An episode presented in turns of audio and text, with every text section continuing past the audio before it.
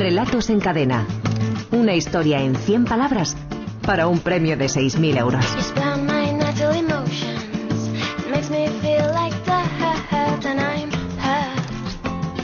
Javier Sagarna, director de la Escuela de Escritores. Buenas tardes, compañero. Hola, buenas tardes. ¿Cómo va Carlos. esto? A ver, eh, la frase que dejamos eh, la última semana como punto de arranque de historia para nuestros oyentes no era una frase sencilla, ni muchísimo menos. La recordamos.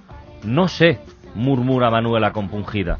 ¿Cuántos relatos nos han enviado? Pues a partir de ahí 528, están muy bien, son un poquito menos de la media, pero están muy bien porque, como bien dices, la frase era complicada.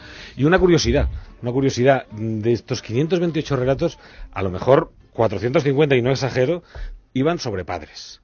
Ah, el Iban Día sobre del padre, padres. por favor, claro. Claro, supongo que el Día del bueno, Padre- digo yo que habrá tenido su influencia. Digo yo también, porque en fin, la frase, por mucho que hubiera una Manuela compungida, no nos tenía que llevar obligatoriamente hacia los padres. Y ha sido curiosísimo, curiosísimo de las veces que más influencia ha debido tener el medio ambiente sobre los relatos. Y sin embargo, de padre padre, si no me falla la memoria, entre los tres finalistas no hay ninguna de esas historias. No, efectivamente, no hay, hombre, hay, hay un padre, No, hay no, medio, pero digamos, pero no, no, no, son, no- directamente. no son el tipo No la de- figura del padre, no son el tipo de historias sobre los padres que ha que, han sido la gran mayoría. Luego, curiosamente, se han colado en la, en la en la final tres que no iban tanto por ahí.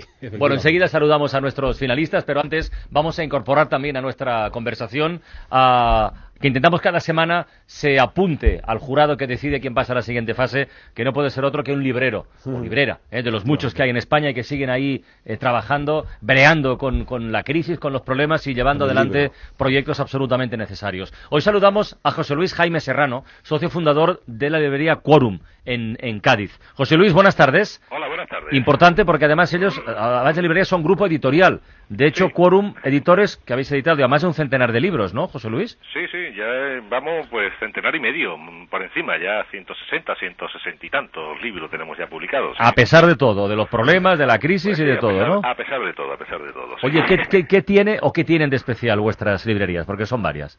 Bueno, la verdad es que de especial creo que es el servicio que prestamos, la forma de hacer las cosas, la, bueno, el, el que fuimos pioneros en instalar nuestros los sistemas informáticos cuando todavía estaban aterrizando, empezando a aterrizar en España y bueno, creo que eh, los, los compañeros que tengo que son magníficos libreros y libreras y bueno, pues creo que por eso nos eligen de alguna manera.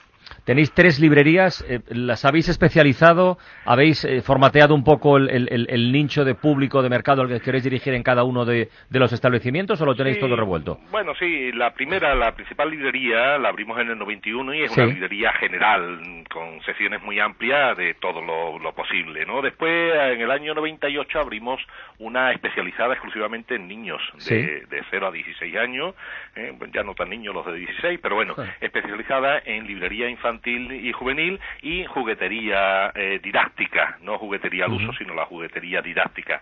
Y después una tercera que abrimos, pues fue un, un experimento al, al, al reabrir una librería muy antigua de 1917 que había cerrado sus puertas y que consideramos que había que recuperarla. Hoy nos ha hecho muchísima ilusión, ahora que comentabas lo de la librería dedicada al, al- al- al público infantil y juvenil, hoy que es el Día Mundial de la Poesía, como bien sabes, Sí. hemos pedido oyentes de la ventana que nos llamaron para leernos fragmentos de su... Nos ha llamado una niña de 11 años y nos ha leído un poema que ha compuesto ella.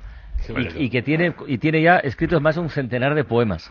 ¿eh? O sea que eso, José Luis, lo de la cantera, en todos los aspectos hay que cuidarlo. ¿eh? Muy bien, eso nosotros procuramos hacerlo desde la modesta posición que tenemos como editorial, pero intentamos eh, cumplir con el deber social cultural que tenemos encomendado por nosotros mismos. Oye, José Luis, recomiéndanos un, un libro. No, no, no sé si es de los que más vendéis o no, pero recomiéndanos tú personalmente un libro que... Bueno, yo tengo un libro ahora entre manos que Sí. lo estoy ultimando, que me está sorprendiendo muchísimo, ¿Cuál es? que es Hijos del Trueno. Hijos del Trueno. Sí, de Fernando Riquelme. Tuvo un premio hace unos años, el premio que leí en 2009, creo que fue, o por ahí. Y la verdad es que no sé el tiempo que hace que está escrito, pero eh, las noticias políticas que nos levantan por la mañana eh, parece como que tenía clari- clarividencia a la hora de escribir el libro. No, no es posible que haya escrito cosas tan recientes, tan recientes, hace ya unos meses, o sea, que cosas que nos están ocurriendo ahora día. Y bueno, es un- una trama eh, político-social, ciencia ficción, pero no tan ciencia ficción. ¿eh? y, y la trama va del 14, del 12 al 14 al 18 del año 2012-2018, Ujú. va y viene y bueno, es muy sorprendente. Yo lo recomiendo porque creo, que clarifica bastante. Hace unos días cuando estalló la botella de oxígeno en el hospital donde estaba el rey ingresado, a mí me mm, dije, caramba, otro, otro, otra cosa no puede, aquello era una bomba, ¿eh? lo que había estallado, o sea, no, pero a mí me sobrecogió en un momento dado que hubiese una figura, eh, en este caso, bueno, el máximo mandatario nacional, y en, la, y en la novela es la hija de la ministra de Trabajo que está eh, dando a luz, y la bomba que pone, pues muere la ministra y muere su hija. Y, bueno, bueno. entonces a mí me sobrecogió porque eh, insisto en que en que la ficción muchas veces eh, la realidad eh, llega a alcanzarla, ¿no? Y, y bueno, pues hay cosas que me, transponen, ¿no? Me, dejan un poco... Eh, va, saltando de un campo a otro a veces casi sin darte ni cuenta, ¿no? Sí, sí, sí. A la que te descuidas. Bueno, eh, José Luis, te incorporas al, al, jurado de esta semana del concurso de relatos en cadena. Vamos a hablar a los finalistas y luego elegimos entre todos al, al mejor, vamos, al que consideremos mejor. Saludamos a Pedro Herrero. Pedro Herrero tiene 59 años, es de Castellar del Vallés, en la provincia de Barcelona. Trabaja como amo de casa. Pedro, buenas tardes, buena tarde. Buenas tardes. Buenas tardes. ¿Qué tal? Y tenemos tiempo para escribir, ¿no? Tenemos tiempo en lo que queda del día. En lo que queda del día, porque tú tienes un blog que lleva por nombre Humor Mío. Exacto. Muy bien. ¿Está la época, está el tiempo para reír, para el humor o para llorar, Pedro? siempre siempre es tiempo para reír aunque solo sea como, como arma defensiva o como, como terapia o como, como medio para salir adelante. Totalmente de acuerdo. Ayer tuvimos aquí en la ventana una buena una buena muestra ¿eh? con ese con ese Sanedrín de Buenafuente Bache Coronas y Piedraíta que se juntaron. Vaya, buen rato de radio absolutamente delicioso. Saludamos mucha suerte Pedro. Saludamos a Patricia Patricia García 43 años de Madrid eh, ahora está en el paro pero se dedica a las relaciones públicas y también a la educación Patricia buenas tardes hola buenas tardes Carles y lo de escribir no es de ahora, ya viene detrás, ¿no? Bueno, me ha gustado siempre. Lo que pasa que, como te decía tu otro o con Tertulio, no hemos tenido tiempo. Entonces, ahora que tengo los niños criados, hmm. pues ya quiero dedicarme a lo que realmente me gusta. ¿Y qué es? Eh, ¿Novela, cuento? No, eh, tengo, mira, tengo los cuentos colgados en YouTube, que son el circo de las mil carcajadas. Y ya me acabo de crear el blog también el Circo de las Mil Carcajadas, blogstop.com, eh, gracias a mi hijo, claro, porque yo ya soy un poco mayor para esto de la informática. Pero bueno, no, y me gustan también, pues como ha dicho él, eh, que sí, que es tiempo de reírse, y si no te ríes, como dicen los payasos que van en mi circo, hay que levantar el ánimo. Muy bien, No podemos estar tristes. Estamos absolutamente de acuerdo. Mucha suerte, Patricia. Venga, gracias. Saludamos también a María José Gómez, 48 años, de Sevilla, trabaja como administrativa desde hace, desde hace 15.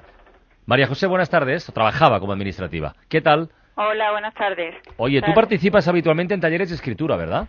Sí, últimamente en esto, vamos, mm, soy muy polifacética, me gusta el arte, he estado en estudiando arte y bueno, y ahora es que realmente desde hace 15 años no trabajo por una incapacidad que tengo y la verdad es que siempre me ha gustado escribir y bueno, pienso que, que tengo la oportunidad ahora. Venga.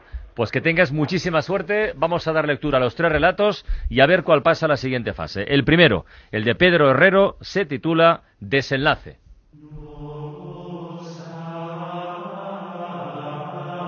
No sé, murmura Manuela compungida. ¿No sabes? Insiste el cura. No, padre. ¿No quieres a este hombre por esposo? No lo sé. ¿Para amarlo y respetarlo todos los días de tu vida? No hasta ese punto. ¿En la salud y en la enfermedad? Encima eso. ¿Hasta que la muerte os separe? Uf, no. Entonces, hijos míos, ¿a qué venís los dos vestidos para una boda? Dígaselo a él, padre. Convénzalo usted. A mí no me hace caso. Genial, mira, lo de reírse, y antes que antes, ¿verdad? Decía, decía Pedro Herrero que nos íbamos a reír y desde luego con su relato nos reímos, ¿no? Yo creo que, que es además lo, mejor que se le puede pedir a un relato de humor, que, que nos haga reír. Si además toma el tópico, le da una vuelta, lo desmonta y todas aquellas famosas preguntas de, de, la misa las convierte en otra cosa, pues tanto mejor. Muy bien, el segundo, el de Patricia García, se titula Las relaciones.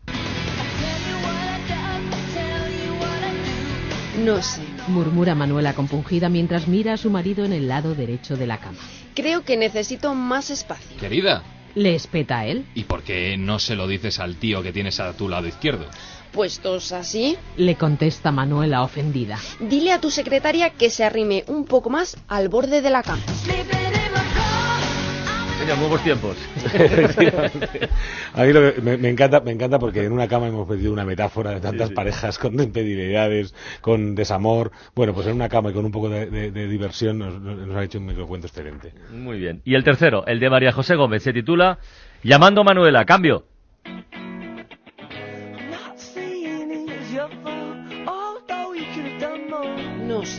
Murmura Manuela compungida. ¿No quieres ser astronauta y ver cómo es el cielo? Pregunta a su hermano encendiendo la última mecha y entregándole el walkie. Sí. Contesta con valentía sobre el pretil de la azotea con el casco rosa de la bicicleta en su cabeza y su espalda llena de petardos. Pues cuando llegues, avisa.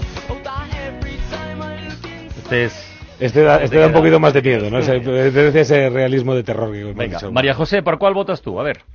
Eh, a mí me ha gustado Patricia, las relaciones estas tan liberales. Muy bien. Patricia, ¿tú por cuál votas? Eh, pues yo por María José. María José, un voto. ¿Y Pedro? Me quedo con Patricia. Patricia. Eh, José Luis. Pues a mí me ha costado mucho trabajo, pero me quedo también con Patricia. Pues eh, Patricia, Javier, ya la Bueno, mi voto es irrelevante. Yo votaría por, por Pedro Herrero, pero ya tenemos frase para no de semana que Patricia García, felicidades, ¿eh? pasas a la siguiente a la siguiente fase. Bueno, tenemos frase para dentro de dos semanas. Será que se arrime un poco más al borde de la cama.